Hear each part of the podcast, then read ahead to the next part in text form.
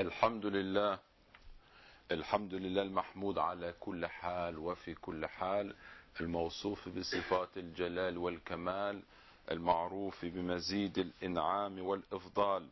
نحمده ونشكره ونعوذ بالله من شرور أنفسنا ومن سيئات أعمالنا. من يهد الله فهو المهتد ومن يضلل فلن تجد له وليا مرشدا. ونشهد أن لا إله إلا الله وحده لا شريك له ونشهد أن محمدا عبده ورسوله وخليله وصفيه وحبيبه صلى الله عليه وسلم. أما بعد فموضوع خطبتنا اليوم أيها الأحباب هو آداب التلاوة. ينبغي لقارئ القرآن أن يكون على وضوء ويجلس بأدب. لا على هيئة المتكبر. وأفضل الأحوال أن يقرأ في الصلاة قائما وأن يكون في المسجد. فأما مقدار القراءة فقد اختلفت فيها عادات السلف فمنهم من كان يختم في ثلاث ختمة ومنهم من كان يختم في كل أسبوع ومنهم من كان يختم في كل شهر. اشتغالا بالتدبر أو بنشر العلم أو بتعليمه أو بنوع من التعبد غير القراءة أو بغيره من اكتساب الدنيا. وقال ابن عباس رضي الله عنهما لأن أقرأ البقرة وآل عمران وأرتلهما أو أتدبرهما أحب إلي من أن أقرأ القرآن كله هذرمة. يعني بسرعة. ومن وجد خلسة في وقت فليغتنم كثرة القراءة ليفوز بكثرة الثواب. وقال ابن مسعود رضي الله عنه من ختم القرآن كله فله دعوة مستجابة. من ختم القرآن فله دعوة مستجابة. وكان أنس رضي الله عنه إذا ختم القرآن جمع أهله ودعا. ويستحب تحسين القراءة. وإذا لم يكن حسن الصوت حسنه ما استطاع. فأما القراءة بالألحان فقد كرهها السلف. ويستحب الإسرار بالقراءة.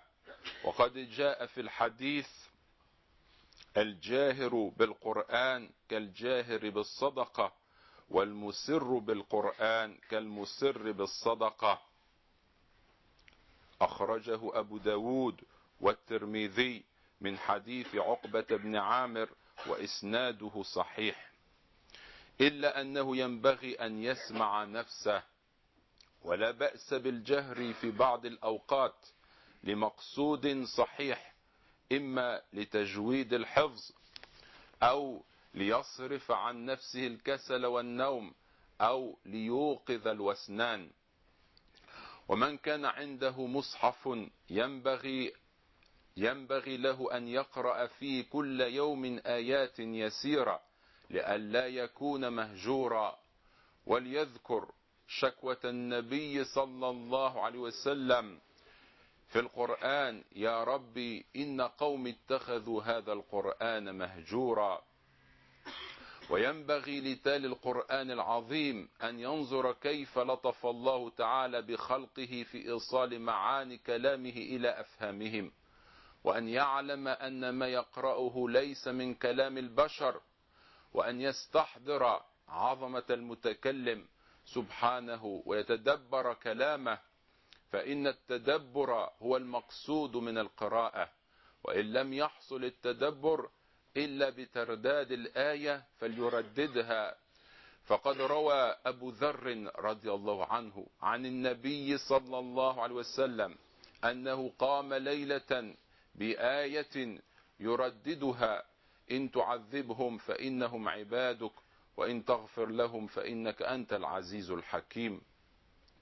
وقام تميم الداري رضي الله عنه وقام تميم الداري رضي الله عنه بآية وهي قوله تعالى أم حسب الذين اجترحوا السيئات أن نجعلهم كالذين آمنوا وعملوا الصالحات سواء محياهم ومماتهم ساء ما يحكمون. وينبغي للتالي أن يستوضح من كل آية ما يليق بها ويتفهم ذلك. فإذا تلا قوله تعالى خلق السماوات والأرض فليعلم عظمته ويتلمح قدرته في كل ما يراه. وإذا تلا أفرأيتم ما تمنون فليتفكر في نطفة متشابهة الأجزاء. كيف تنقسم إلى لحم وعظم وعرق وعصب وأشكال مختلفة من رأس ويد ورجل ثم إلى ما ظهر فيها من الصفات الشريفة كالسمع والبصر والعقل وغير ذلك فليتأملوا هذه العجائب. وإذا تلا أحوال المكذبين فليستشعر الخوف من السطوة إن غفل عن امتثال الأمر. وليتخلى التالي من موانع الفهم ومن ذلك أن يكون التالي مصرا على ذنب. أو متصفا بكبر أو مبتلا بهوى مطاع. فإن ذلك سبب ظلمة القلب وصداه.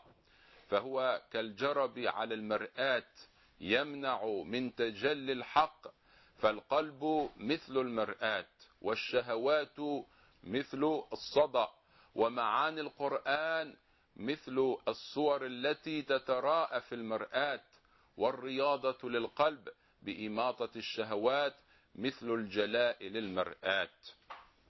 فيا أيها الإخوة في الله نريد أن نعود إلى كتاب الله عودة سليمة صادقة كريمة. نسأل الله عز وجل أن يجعلنا من أهل القرآن. أقول قولي هذا وأستغفر الله لي ولكم فاستغفروه إنه هو الغفور الرحيم.